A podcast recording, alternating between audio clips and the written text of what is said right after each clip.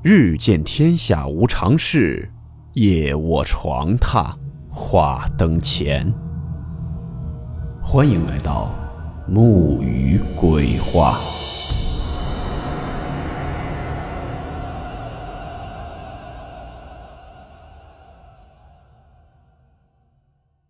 大家好，我是木鱼。今天这个故事来自网友落花亭的分享。故事名称：医院鬼事。温馨提示：本故事含有未经证实的内容和边缘化知识，部分内容超出普遍认知。如感到太过冲击自己的主观认知，请大家当做故事，理性收听。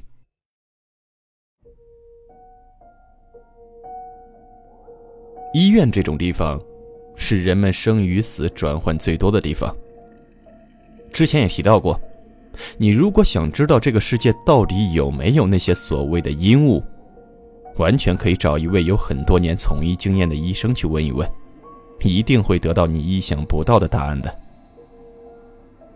我们今天的故事呢，讲述的就是两位在医院的工作人员经历的一些事情。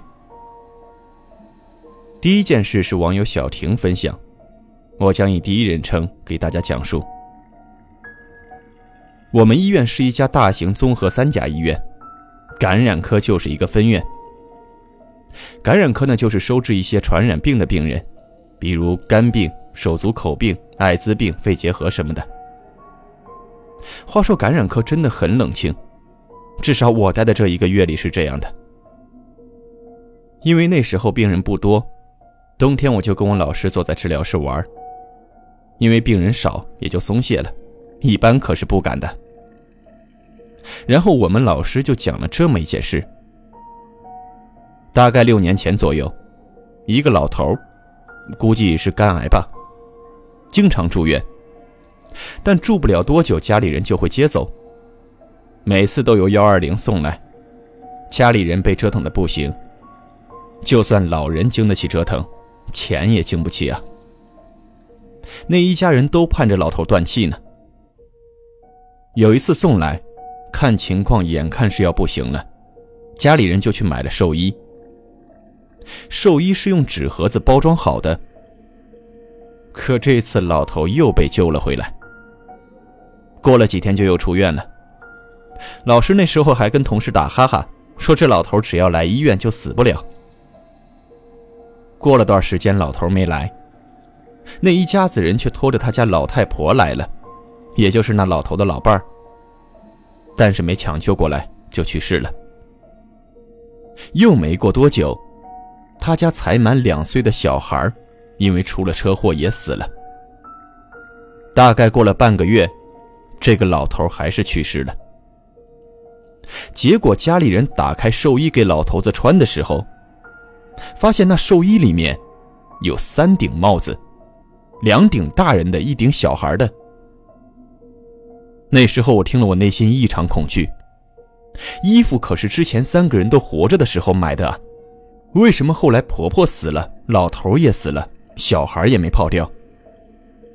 一打开就看到了三顶帽子，刚好一人一顶。这位老师还讲了一个，不知道听故事的有没有同行啊？有没有刚上班的时候就感觉特别背？别人上班再重的病人都没事一到你值班，有些病人就会出事。我们老师那时候就特背，曾经值一个夜班三个病人抢救啊。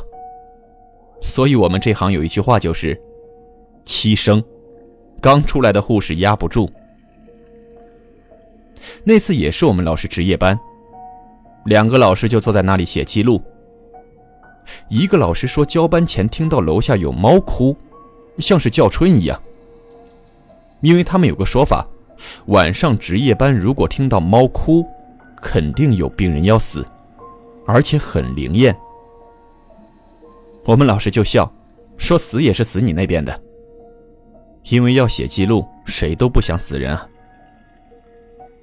大概一点多就出事了，有个病人大咳血，止都止不住。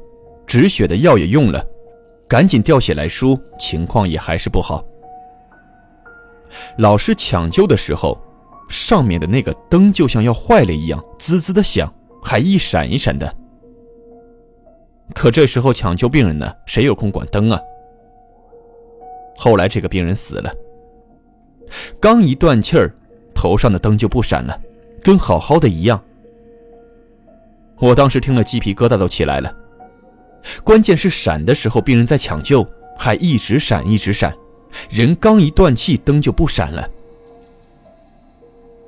还有一个是我亲身经历的，那时候在手术室也是值夜班，大概十点钟接到了一台急诊剖宫产。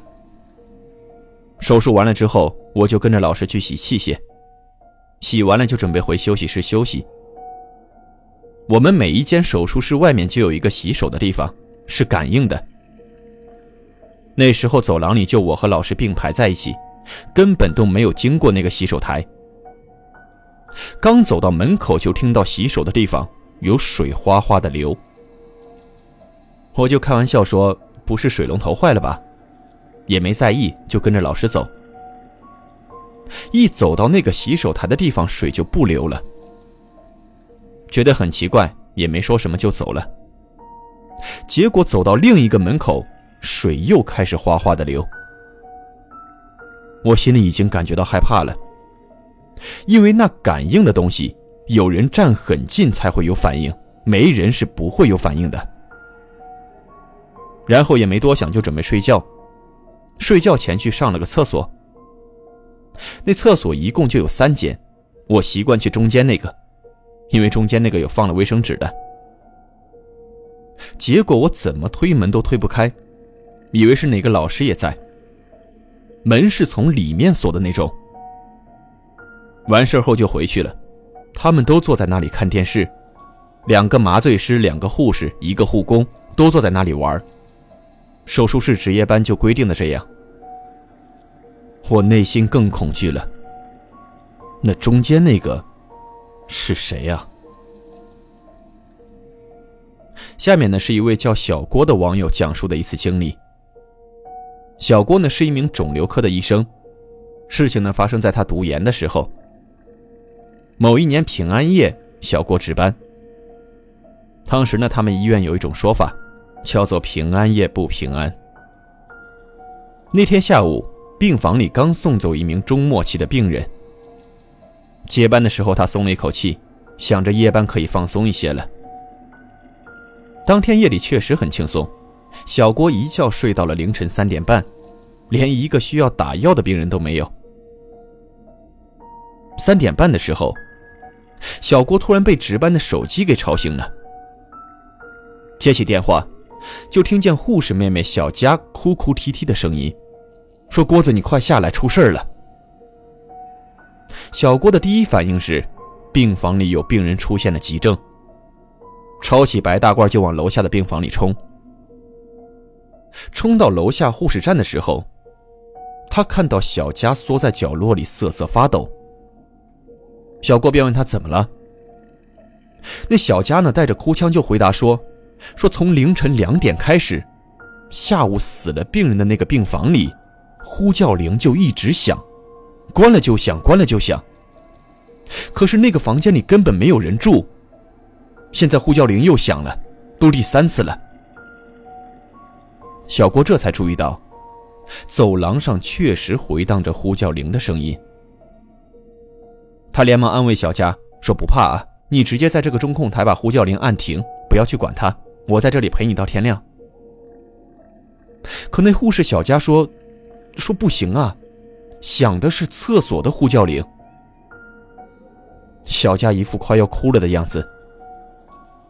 在医院工作的应该都知道，为了防止病人在厕所滑倒后没有人发现，厕所的呼叫铃一定要去厕所才能关掉，在中控台是关不掉的。深更半夜，在空荡荡的医院走廊上一遍遍回荡着呼叫铃，要多诡异有多诡异。而且这个病房的位置很偏僻，类似于宾馆的尾房。那间响铃的病房就在走廊尽头的拐角处。看到小佳梨花带雨的脸，小郭瞬间是男友力爆棚，拉着小佳就去了那间病房。病房里所有的灯都亮着。他检查了一下厕所的呼叫铃，并无异常。他把呼叫铃呢按掉，并示意小佳在病房里等了五分钟。呼叫铃没有再响起，小郭松了一口气，拉着小佳回护士站。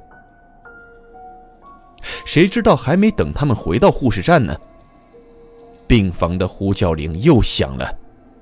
十六号病房厕所呼叫。那毫无感情的机械女声一遍又一遍的响着，伴随着致爱丽丝的钢琴曲。小郭的脑袋嗡的一下就炸了，他让小佳打电话叫保安，自己怒气冲冲的回到了病房，猛地按掉了呼叫铃，嘴里还嘟囔着。吵什么吵？别的病人还要不要睡觉了？等小郭回到护士站，心里才一阵后怕。不过想来也奇怪，病房里好多病人长期睡眠不好，有的时候夜班他大半夜的抢救其他病人，总有一些病人和家属出来围观。但是那天夜里，病房走廊那么吵，居然没有一个人出来，整个走廊是空荡荡的。过了两分钟，有两名拿着对讲机的保安大叔过来了。小郭跟他们讲了大概的情况，他们说小郭他们肯定是自己吓唬自己，让他们天亮找后勤报修。但是两位大叔呢还是很好心的，在护士站陪了他们十来分钟。这期间呼叫铃一直没有响。等保安大叔走后，小郭看看没有什么事儿准备回值班房再睡一会儿。毕竟，他们这种作为免费劳动力的研究生，第二天是没有下班的资格的。谁知道小郭刚走到楼道，身后那催命的铃声又响起来了。他立马回到护士站，小佳已经是吓得不知所措了。病房他们肯定是不敢再去了，也不想再麻烦保安大叔，毕竟这大冬天呢，来来回回的也不容易。可是呼叫铃一定是要关的。不然会影响到别的病人睡觉。小郭急中生智，猛地把控制台的电源给切了，呼叫铃也停了。不过这不是长久之计，万一有别的病人有紧急情况按铃，那可怎么办呢？过了十几秒的时间，小郭又打开了控制台的这个开关。万幸的是，呼叫铃已经停了。后来陆陆续续的又响了几次。都被小郭用类似的方法给关掉了。再后来，快到六点的时候，保洁阿姨上班了，有一些早上要空腹抽血的病人也陆陆续续的过来抽血。人多了以后，感觉那呼叫铃也没有那么恐怖了。小郭急忙抓紧时间又补了一会儿觉。后来他听病房的老护士说，病房里经常会发生这种刚去世过人的病房呼叫铃一直响的情况。如果要用比较科学的角度讲一下这些事情呢，其实更多的应该是某些巧合吧。在那个时候，恰巧电铃故障了吧。